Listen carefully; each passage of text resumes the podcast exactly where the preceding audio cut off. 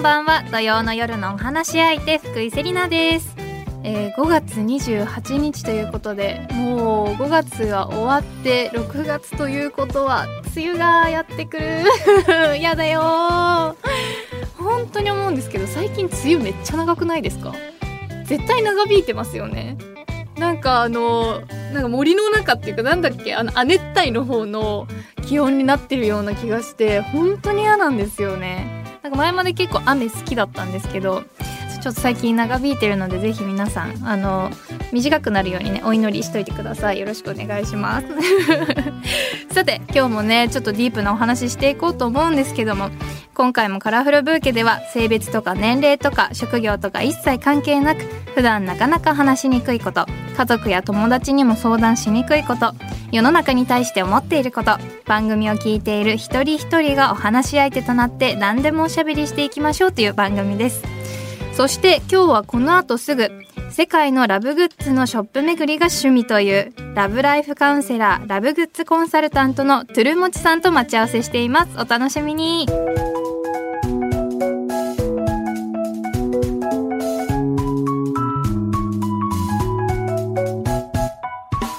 でトゥルモチさんこんにちは。今日はよろしくお願いします、はいこんにちは。よろしくお願いします。なんでもこの世界のアダルトショップ巡りが趣味ということでこの趣味聞いたの私人生で初めてなんですけども、珍しいかもしれませんね。なんか日本でもちょこちょこ見かけたことあるんですよ。なんか原宿とかにも結構おしゃれなやつあったりして、なんかこう可愛いななんて思ってたこともあるんですけど例えばこう、はい。世界のラブグッズのお店でこうここがちょっとお気に入りとかありますか？そうですね。私のお気に入りはアメリカにあるはい。ショップがすごく好きえで、ええ。一つはもうニューヨークのあのセックスザシティのあはい。なんかあれ映画っていうかドラマの名前ですよね、あそうです、はい。そのドラマの中に登場するあのそういうアダルトショップっていうのが一つめちゃくちゃ可愛いのと、えー、そうなんだ。何が置いてあるんですか？あの置いてあるものとしては本当にいろいろです。えー、あのスタンダード何がスタンダードって言ったらいいかわかんないんですけど。えそこはなんでお気に入りなんですかね？こう雰囲気が可愛いとかですか？そうです。なんかあの本当にアパレルのショップみたいなこうショーウィンドウでなんかこうマネキンと一緒にランジェリえーとか、なんかそういうなんて言ったらいいんですか置き方がすごいおしゃれで、えーぱっと見わからないわからないんですよ。なんかこう本当にこうアイテム的にはそうアクセサリーと変わらないような感じでディスプレイされてるってことあですそうです。まさにそれです。うわ行ってはい、みたい、ニューヨーク。しかもニューヨーク行くだけでもハッピーなのにニューヨーク行ってそういうお店巡れるってなんかめちゃめちゃ上級者じゃないですか？もうなんかニューヨークめちゃめちゃ慣れてるみたいな感じ。でちょっとね行ってみたいです。でここではね改めましてまずトゥルモチさんのプロフィールを簡単にご紹介させていただきますえー性生活向上を目指す性文化インフルエンサーとして若者が安心して性の話ができる環境を作るために Twitter や YouTube で情報を発信しているトルモチさんです。セクシャルウェルネスブランドマホロの代表としてルブリカントを広める活動にも力を入れています。とのことです。このルブリカントっていうのは潤滑ゼリーのことなんですね。あそうです。あうん。の潤滑ゼリーが海外だとルブリカントっていう名前で売られてます。おしゃれね日本も潤滑ゼリーなんて言わないで lubricant って言いたいですよね。噛んだけどこうやって言いたい。噛んじゃうんですよね。うん、か全然噛んじゃいますね。潤滑ゼリーもなかなかちょっと言いづらいですけど lubricant もっと言いづらい。でもこれぐらいねおしゃれになんか言えたらいいなって思いますけどちなみにトゥルモチさんっていうお名前には何か由来があるんですか、はい。全然大した由来がなくてですね、これが。あの、ええ mixi を やってた時に、その mixi の名前が近しい名前だったんですよ。そうなんですか。いやなんかはい私、てっきりトゥルモチさんっていうのがそのあのマホロの潤滑ゼリーを作られてるようなこうトゥルトゥルもちもちみたいな感じでトゥルモチさんなのかなって思ったんですよ。いや、全然違ううん、そしてまさかの mixi からっていうね。でもねそんぐらいでも mixi から由来ということででもそのトゥルモチさんがこの性文化っていうのに興味を持ち始めたきっかけっていうのは何だったんですかね？いつ頃だったんですか？そうですね。大学の3年生ぐらいから、まあ、ちょっとこう自分が興味持ったのが性文化で、うんうん。でその中でも特に性風俗ってところ最初すごく興味持ってました。えー、そうだったんですねこうなんていうんだろう大学生の頃とかってそういうのちょっと触れづらいじゃないですか。うんそうですね、うんなんかこうなんか日本っていう国の中にそういう性風俗っていうのがなんか隠されてるようで隠されてないなんかこううん文化として普通に利用されてるっていうのがすごい不思議だったんですよ、うん私の中で。確かに言われてみればこうめちゃめちゃ誰でも知ってるけどなんか隠さなきゃいけないみたいなね不思議ですよね。なんかこうそういう私もこう卒論書いたりとかしたことあるんですけど卒論書く時ってこうみんなにシェアするじゃないですか。友達にも、教授にもいろんな人にこう情報をシェアすると思うんですけど、どうなんだろう。こうトゥルモチさんだけがそういうものを扱っていたのかそれとも周りもはい。そういう性に関するものとか、セクシャル系のものを扱ってる人もいたのかどういう環境だったんですか？あのすっごいバラバラな バラバラな状態で、うん。っていうのも社会学を私社会学のゼミにいたので、ええもう何しても OK みたいな先生のスタンスだったんでもうみんななんか宝塚だったりとかあとはなんかなぜトイレでトイレの個室は落ち着くのかとか ガチャガチャガチャガチャをテーマにしてる子もいて本当にバラバラなあのゼミでした。でその中でこうトゥルモチさんがこの性風俗とかそのアダルトグッズとかを取り上げた時の周りの反応ってどうでしたか、そうですね。最初私女性用の風俗っていうのを取り扱いたいっていう風に、まあ、言ってて周りの反応は全然覚えてないんですけど あんま気にされてなかったですね。あんまり気にしてなかったですね、うんうん。先生も全然なんか引く感じじゃなくてむしろ先生の方がいや女性用風俗はあの自分で調べにこう自分で実際に現地に行って人の話を聞くって難しいから逆に僕が今年行ったその性に関するグッズを展示してあるミュージアムがあるからそこが面白かったから行ってこいって言って逆に提案されました。へえすごい心の広いというかこう柔軟な教授さんですね。そうですね。先生自身が結構ひ日本のこう秘宝感っていうものだったりとか、まあ、なんか昭和のそういう日本の性っていう文化もなんか興味持たれてたみたいで、そうだったんだ。すごい。え、うん。ちなみになんですけど私その女性用風俗っていうのがあるっていうのを知ったのがつい最近だったんですよ。そうなんですか？そうなんです。最近ですか？そう YouTube とかで最近その YouTuber の方が女性風俗行ってみたとかなんかそういうのを上げるようになって、え女性用なんてあったんだっていうすごい衝撃が走ってその女性用風俗っていつ頃から日本に存在してるんですか？女性用風俗自体は、ま、最初あるずっとあるっちゃ多分あるんですけど数が全然私が大学生の頃だと少なくてもう6年前ぐらいだとまだ全然そんな世にこう知れ渡ってないというか個人経営の女性用風俗があるっていう感じで本当最近はめちゃくちゃ増えましたあね。増えたんですか？すごい。女性にだってそういう場所があったっていいですよね本当に。そうですよね。あの結構みんなコミュニケーションっていう意味であの癒しが欲しいっていう人が言ってるみたいですね。ああそうなんだいやなんかこういうふうにこう照持さんもいろんなカウンセリングとかしていってこう活動していく中でいろんな人に会ってきたと思うんですけどもともとウェブデザイナーをされていたっていうふうに聞いたんですよ。はい、なんかこうウェブそうですねそうウェブデザイナーからこの職業に移るってすごいなって思ったんですけどなんかこうなんていうんですかあねーこう思い立った時とかあったんですかね。そうですねなんかウェブデザイナーっていうよりかはその会社員時代はどちらかというとウェブディレクタ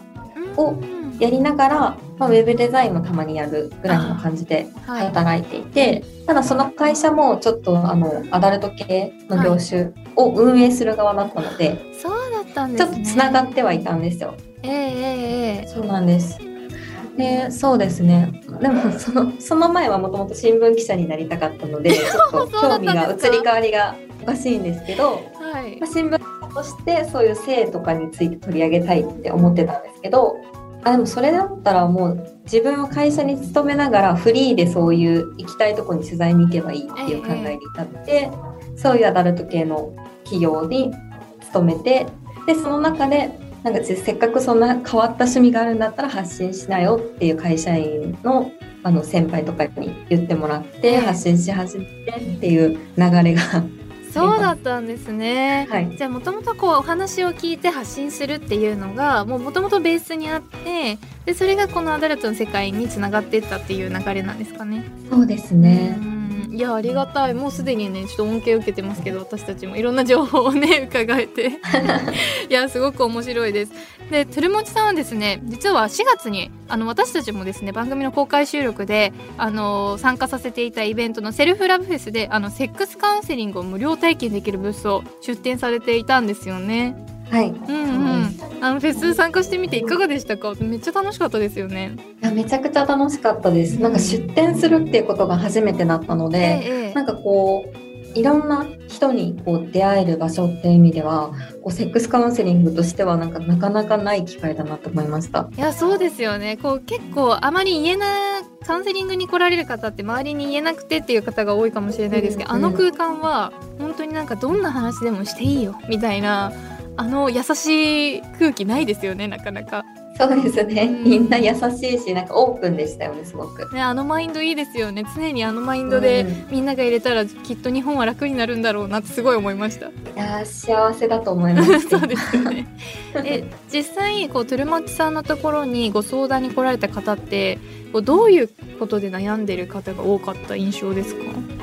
そうですね。今回の悩みは性交痛が一番多くて、そうっていうのもまあ女性ならではだなと思うんですけど、ええ女性の方が多くいらっしゃったので、まあ、性交痛っていう相談もなんか多くなったなっていう感じですね。そうなんですねこう性交痛があるけどパートナーに言えなくて悩んでるってことなんですかねそうですね。パートナーに言えないっていうところと、具体的にそこに対して自分が何をしたらいいのかわからないっていう方が多かったです。確かに確かにこう痛みはあれどなんかこうギャーギャー言うわけにもいかないしっていう感じですよね、えそういう時のこうトゥルモチさんどういうふうにお答えしてたんですか、そうですね。まあ、まずはこう、病院に行ってるか、まあ、行ってないならまず病院に見てもらうこと。で、まあ、なんかその先に、まあ、ゼリーとかなんかグッズの提案したりとか、はい。で結構性交痛の問題ってすごく根深いというかすっごいいろんな原因があったりするので、そうなんですね、まあ、メンタル面から来る痛みもあるのでええ。緊張とかなので、まあ、そういった可能性もこう探りながらお話ししていって、必要であればもうこうその人の価値観とかまで掘り下げるとこまでいきます。えー、そうなんですか。こう勝手なイメージなんですけど性交痛ってちょっと物理的な痛みっていう風に勝手に思ってたんですね、そうですね。うん。物理的な痛みもありながら、はい。まあ、やっぱそれにプラスしてこうメンタルとか、ええあと体の構造っっていうところがもうな何個か組み合わさって起きてることが多いです。えー、そうだったんだ。こうじゃあみんながみんな例えばそういうローションとかを使ってなんかすぐ解決するっていう問題でもないってことなんですね。そうですね。人によってはそれ使ったけど解決しなかったでこうそれですごい悩んでこられる方が多いので。例えばですけどじゃあこう性交痛があって病院に行きました。っていう風になったら、こうどういう対応してもらえるんですか？お薬とか出るんですか？病院の場合はあのこれまでにこう婦人科系疾患とか持ってなかったかとか、あとはこう女性器の形ってとこで異常が起きてないかっていうのを見てもらった上で、まあ、なんかそこに異常があったら何かしらの治療があって、まあ、薬っていうよりかはなんか疾患があればそこに対してのこう解決方法。でそこに異常がなければちょっと先生側も何したらいいんだろうなっていうふうになる。うーんそうなんでそこでちょっと悩ん悩んでますって方もいらっしゃいます。あそうかすでに病院に行かれてるけどもう解決しなくってトゥルモンチさんのところにいらっしゃる方もいるんですね、そうです、はい。い、やーそうかそうか。病院の後ってめっちゃ荷重くないですか？逆にもう体に異常がないってことが分かってるので、逆にあじゃあメンタル面かその相手とのコミュニケーションの中で何か起こってるんだなっていうので次に考えやすいです。あーやっぱそうなんですね。いや面白い。いや実際そういう風にトゥルモチさんにお話に来られる方って結構勇気を振り絞っているというか言いにくいことを言いに来たみたいな感じの方も多いと思うんですけどどういう風にする時ってこう話し方のなんていうコツというかこういう風に話すように心がけてるみたいなことってありますか？そうですね。本当にこう勇気を振り絞ってきていただいててさらにはもうより自分のこうパーソナルなところかつそういう性っていう難しい言葉に出すのもなんか難しいかもしれない、はい。そんなところを全部さらけ出してくださってるので、ええ。もうそこの勇気をもう本当になんかありがとうございますっていうところとなんかそこに対してアクションを起こしたもうそのあなたが素晴らしいですっていうようなこうなんか会話をしながらなんて言ったらいいんですか常にこういやあなたはすごいすごいんだよっていうことをなんか気づいてほしいっていう思いを込めながらえー、ああ喋ってるとそうころありますなんですね。こう褒めるというか上からではないですけどはいなんかこう、はい言いに来たことがスペシャルです。ごいことなんだよっていうことを伝えてあげるっていうことなんですか？ね。そうですね。まずはそこをさらけ出した自分のことをなんかもっとこう自分で自分を褒めてほしいなっていう気持ちがあって。うん確かになんかこう言っちゃいけないしなんか人に言ったらちょっとやらしいじゃないですけどなんかそういう風に思われるんじゃないかと思ってる人やっぱ多いじゃないですか。そうですね、うん、私なんてもうこの番組始めてからなんかどもうその恥ずかしいの境界線どこだっけみたいな感じにめっちゃなってきますよね。そうここのスターは多分みんなそうだと思うんですけどなんか本当にどこどこからどこまでがちょっとオーオープンに言っていいラインだっけ？とか思い始めてもう全然なんかお母さんとかにも全くそういう話が恥ずかしくなくなったんですね私の場合は。なのでちょっとおっぴろげになっちゃったんですけどやっぱりこう最初の一歩っていうか最初にそういう話をするのって私も今でも覚えてるんですけどめちゃめちゃこう恥ずかしかったというか友達に言うのにすごく勇気がいったことだったので、はい。そうですよね、うんそういう風に肯定してもらえたらめちゃくちゃ嬉しいなっていう風に思いますね。うん、うん。そうですようね、ん、ちなみにあのトゥルモチさんのインスタグラムとかでも性の問題にお答えしているのを拝見させていただいたんですけど、何個か気になったタイトルがあって例えばですね、彼に言われてからじゃないと触れられないとか触れないとか。うんうん。そういうあのご相談をお見かけしたんですけどもこういう方結構多いんですかね？そうですね。なんかこう2人でいる時に、うんうん。なんか彼から触ってほしいって言われたら、はい。なんか触れるけど、うんうん。なんかこういざその自分からアプローチをかけるというか自分からこうアクションを起こすっていう最初の一歩がやっぱりなんか難しいっていう女性の方がすごい多かったので確かに。ました。それ恥ずかしかった時期いつだっけ？なんかあったはず。いや恥ずかしかった。あったはずです。そうあったはずなんですよ。全然しかも結構その恥ずかしかった時期長かったんですけどどうやって解決したのかな？えそれってどういうふうに解決するべきなんですかね？そうですね。いやーここのところは勇気がいるけども意外と最初の思い切って触ったらなんかどうってことなかったっていうなんかこんなアドバイスの仕方どうなんだろうと思ったんですえけど、ーええ思い切って触ってみたって横からバッみたいな感じですか？どういう感じでそこのニュアンスが気になるんですよね。そのあの触り始めというかなんていうんですかね。あそうね。どういう流れで触るのが自然なのかみたいなところが気になります。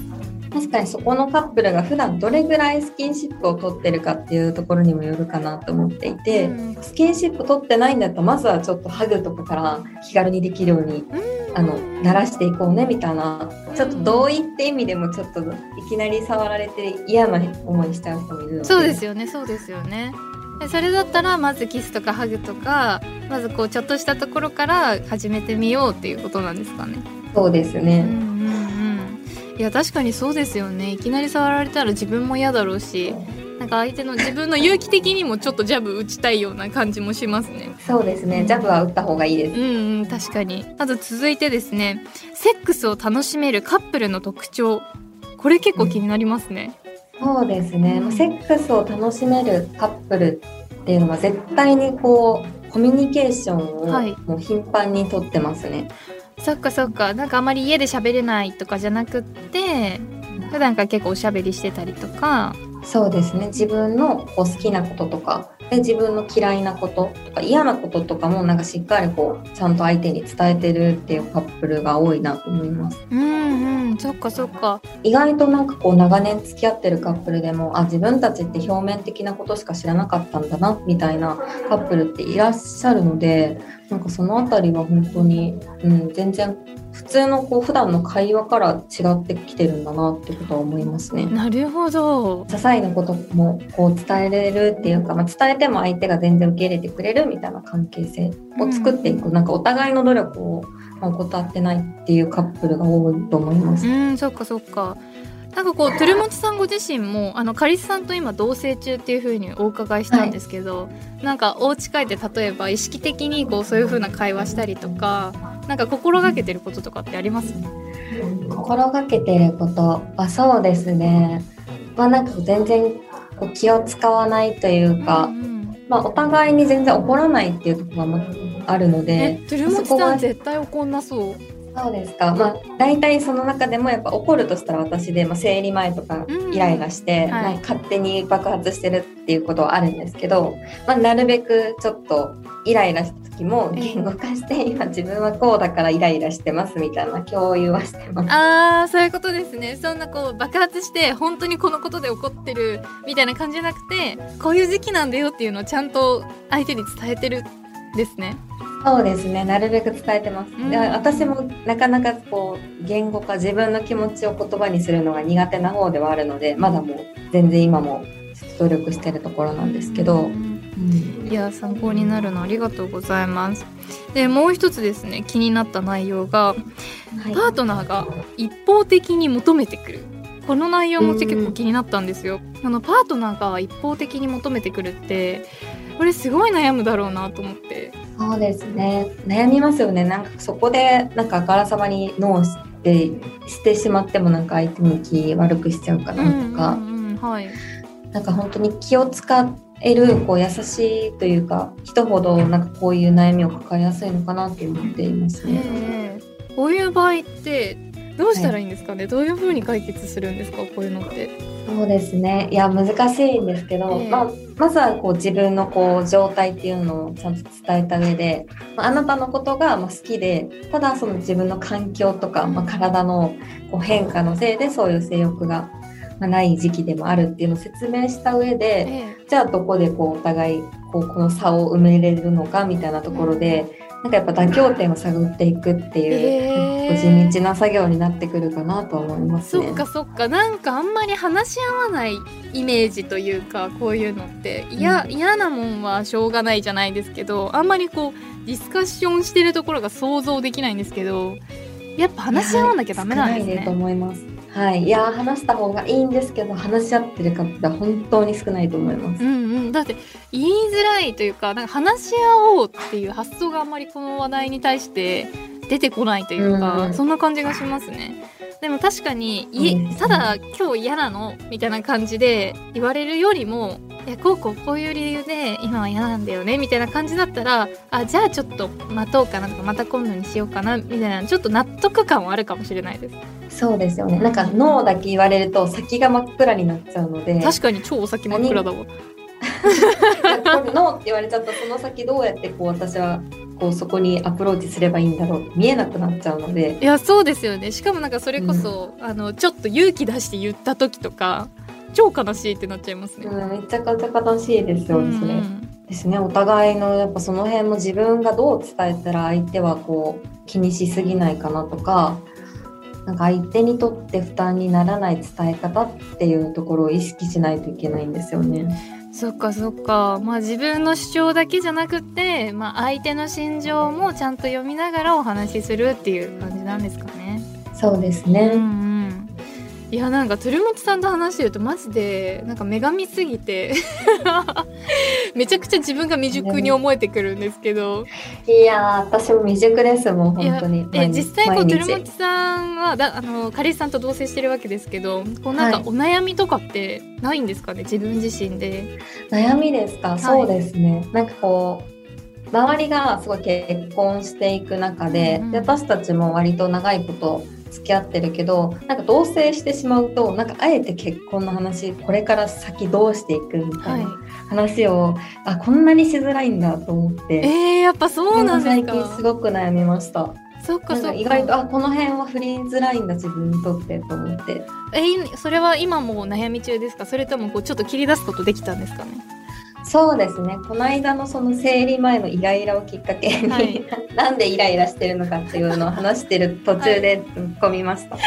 めちゃくちゃいい使い方してるじゃないですか。で言うきっかけになったってことですよね。そうでそれはなんか大丈夫そうでしたか？彼もなんかちゃんと聞いてくれたというか相談乗ってくれたんですね。彼自身はいつもこうなんかしっかりと聞聞く聞こうという姿勢をも常に持ってる優しい方なので、まあ、そこに助けられてますね。うんいや素敵だ、まあ、そういうふうにね PMS をこうあえて勇気がないところをちょっと利用するみたいなちょっといい利用 法を聞きましたね。めっちゃ自分勝手じゃないですかえいいじゃないですか。ねが多分鶴本さんお優しいからそういうのがねこうぶっ込めないというか言いづらいっていうのもあると思うんですけどそういうのにちょっとホルモンの力を借りてね言ってみるっていうのめちゃくちゃあるかもしれないですね。いやちょっとぜひでリスナーの方も言えないことあったら PMS を利用してみるっていうの。やってみてください。があると言いやすいこともありますよね。いやそうですよね。まあ何でもねもう言い訳してていいんですよ。こうやっぱり女性側ってねなかなか言いづらいことたくさんありますからたまにはねこう力を借りて勇気を出していきましょう。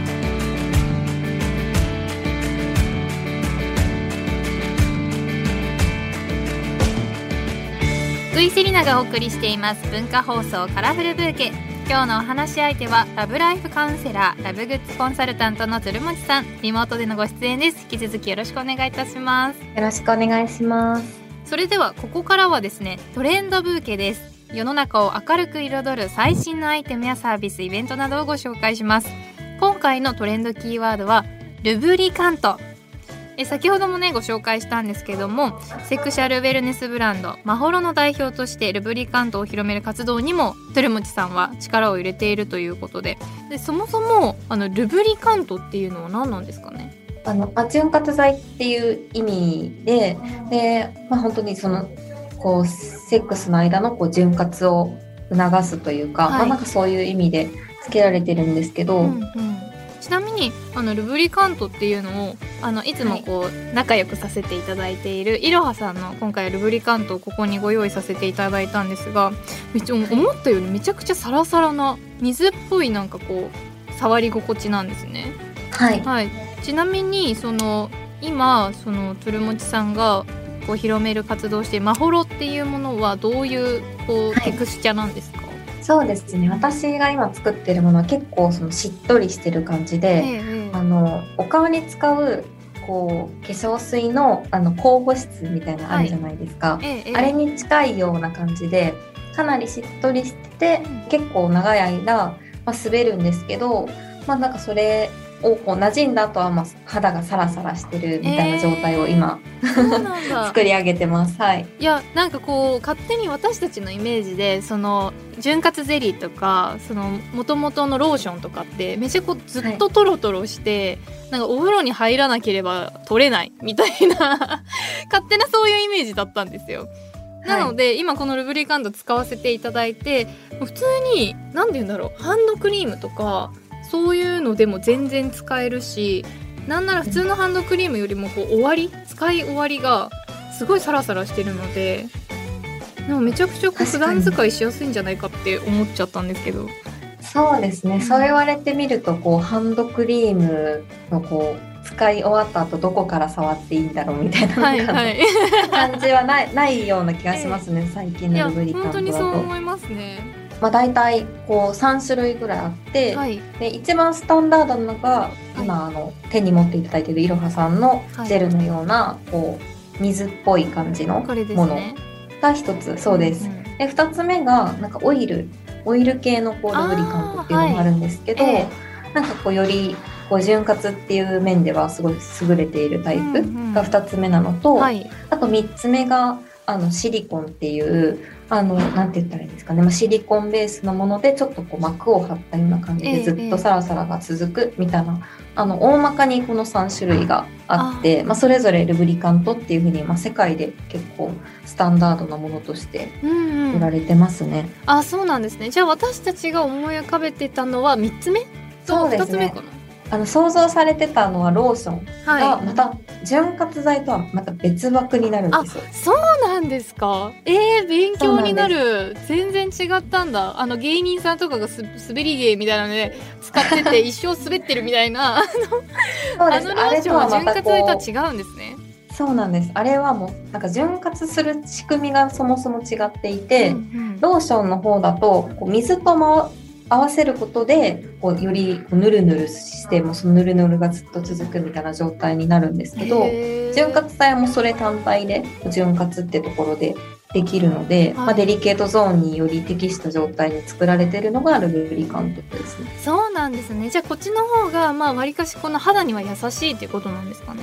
そうですねローション自体もそのデリケートゾーンに使えるものとかもあるんですけど、うんうん、なんかこうどれが使えて使えないのかっていうところをちゃんとこうこちらで判断しないといけないという難しさはありますね。そっかそっかいや勉強になりましたね。しかもそのローションを水で合わせるとさらにこの粘着力というかトロトロが増すっていうのも知らなかったですしいや知らないことがたくさんありますね。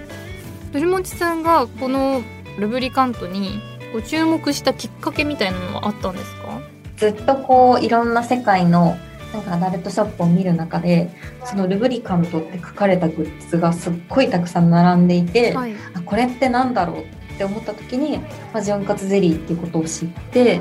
あこんなに種類があってかつなんか日本だとあんま見かけたことないけど、えー、これは一体何なんだろうみたいなところから、はい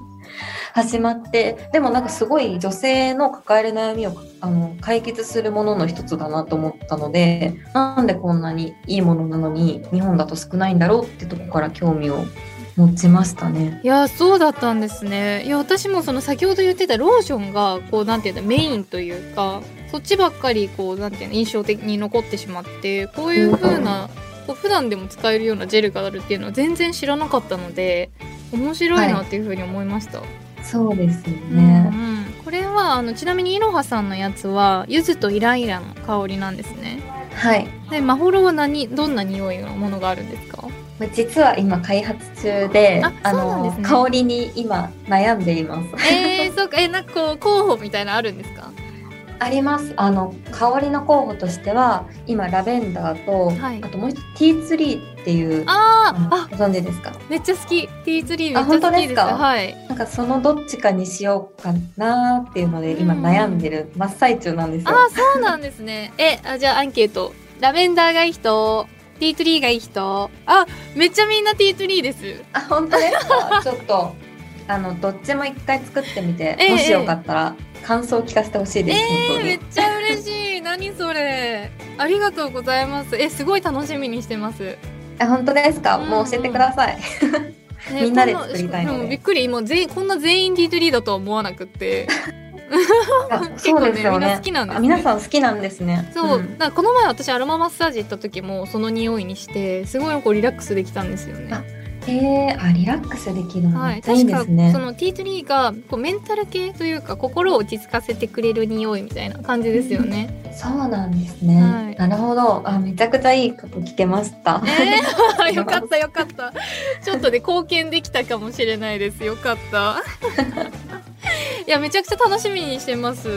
ちなみにそのローンチするこう時期みたいなのって決まってたりするんですか？そうですね。なんか当初は本当春に出せると思ってたんですけど、うんうんうん、もうなんだかんだすごい時間をかけていって、はい、農家さんからいただいたそういう素材とかを使ったりしてるんですけど、はい、それをやってたらなんか毎月毎月あれまた 1, 1ヶ月遅くなみたいなのを繰り返してしまっていてで今の目標はもう7月8月にお届けすることです。いやこだわってこだわってたからこそちょっと遅くなっちゃったっていう感じですかね。そうそうですね、うんうんうんいやそのね渾身の一作ですからすごく楽しみにしてます。頑張ります、うん、ではちょっとあのですね今回えっとルモチさんとお話しするということでメールをねこう募集したんですよ、はい、そしたらこう切実なお悩みが来てたのでもしよかったら聞いてください。ラジオネーム、はい、ポンちゃん。セリナさんトゥルモチさんこんばんは。パートナーに対して好きという感情を伝えたい時愛してるじゃ重たいし好きじゃ物足りない時ってありませんか？そういう時に使える表現があればぜひ教えてください。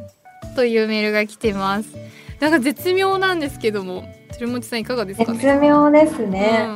うん、確か愛してるって言葉って結構なんかすごい力ありますよね。愛してるって言ったことあります？ないない。あのサッカーさんの原口さんは愛してるは使ったことないそうです。本当ですか？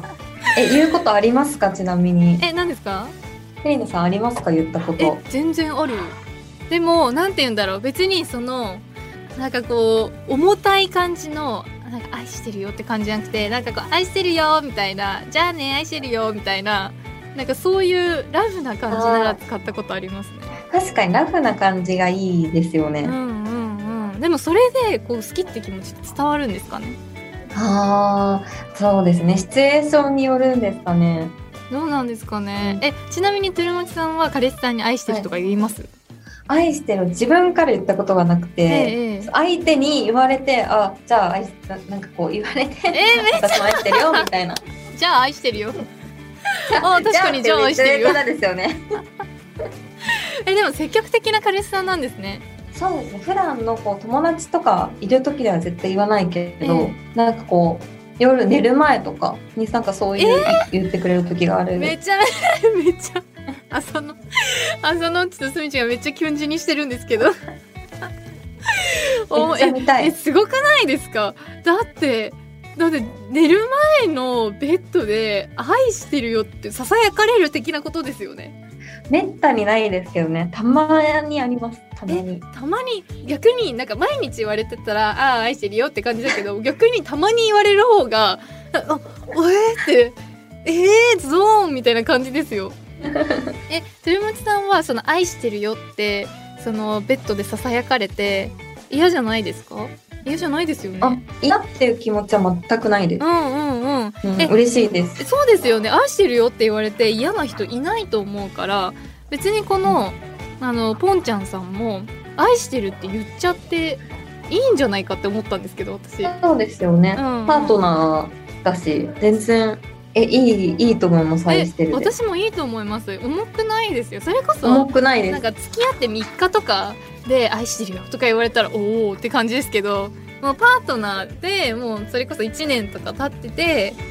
みたいなこの結構こう距離が近い関係だったら愛してるっていう言葉普通に嬉しいですよね。うん、嬉しい、嬉しい。ということでポンちゃんさん愛してるは重くないという結論に至りました。イエーイえーぜひぜひ。ぜひ愛してるっていう風にねあのパートナーの方に言ってあげてください。うん。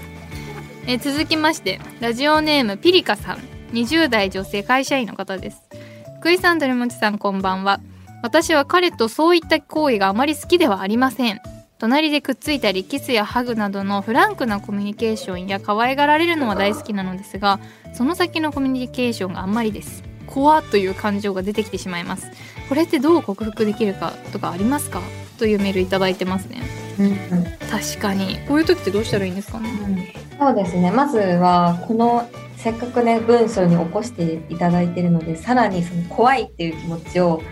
書き出すといいと思います。何が怖いんだろうとか、はい。なんで怖いのどういうふうに怖いのかとかを、うん。一旦書き出すことをお勧めします。あとりあえず。そうなんですか。そう書き出すことによって、こうどういう効果が得られるんですかね。今って漠然と怖いっていう気持ちがあって好きじゃないっていうのがある中で、え。じゃあなんか多分怖いが来るその元々の体験とかどっかにあるはずなんですよ。はい。なのでそれをちょっと見つける見つけるために出ましょう。そういうことか、ねこう自分をたどって原因を探るんですねそうです。うんそっかそっかすごい大事です。そっかそれでもし原因が何かあったとしていや彼とこの体験は違うんだみたいな感じでちょっと分けることができたらちょっとこう克服できたりとかするんですかね、そうですね。なんかこう今までのこう自分の経験を振り返って、あじゃあ前のパートナーはどうだったっけとか、じゃあ今の彼との時に怖くなったのかとか、そのあたりもなんか怖くなった時期とかも一緒に振り返られるので、すごいおすすめですうね。んそっかそっかいやなかなかねそういう風にこう自分の怖いこととかと向き合うのって難しいと思うんですけど、ぜひピリカさんちょっとノートとかにね書き出してみてあの自分と向き合ってみるっていうのもありかもしれないですねで一人でこそう向き合うのがちょっと怖かったりとかそういうことがあったらぜひねてるもちさんのところにご相談に行っていただいてねはい。カウンセリングを受けるっていうのもありかもしれないです。うんそうですねなんか自分のことを客観的に見るっていうところでなんか書き出すかもしくはなんか他の人に一緒に手伝ってもらうって方がすごくいいと思います。うんうんうんえーピリカさんぜひやってみてください。ねずっと怖いって思ってるのもったいないですもんね。せっかくパートナーがいるんだったらこう楽しめるようになったらいいですね最終的に。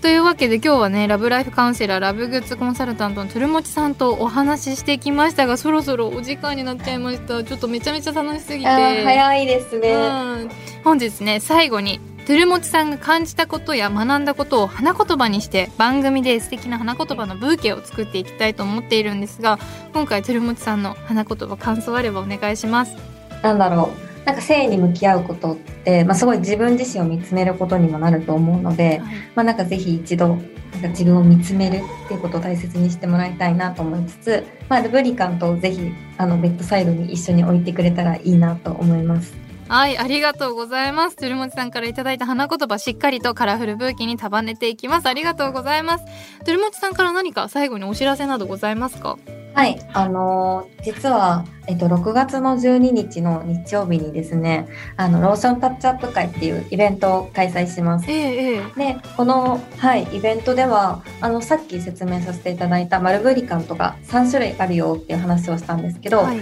それらをなんかどんな場面で使い分けたらいいのかとか、それをどう使い分けたら、なんか例えばマンネリしてるカップルだったら、なんかこんな風にマンネリ打破できるよとか、2人のセックスをなんか100、もうより100倍楽しくできるよみたいな、そんなこう方法をお伝えするので、はい。あのぜひあのオンライン開催なのでどこからでも参加できるのでぜひ参加していすただごいけたら嬉しいです。100。倍ってやばくないですか？100倍楽しむ方法やばくないですか？ええ6月6月12日でしたっそうです。6月12日の日曜日けです。日曜日。ちょっと皆さん100倍ですよ。100倍楽しめるイベントなのでぜひ参加してみてください。えというわけで今日のゲストはラブライフカウンセラーでラブグッズコンサルタントのトゥルモンチさんでした。ありがとうございました。今度はぜひスタジオにございます。遊びに来てくだあさい。行きたいです。ありがとうございました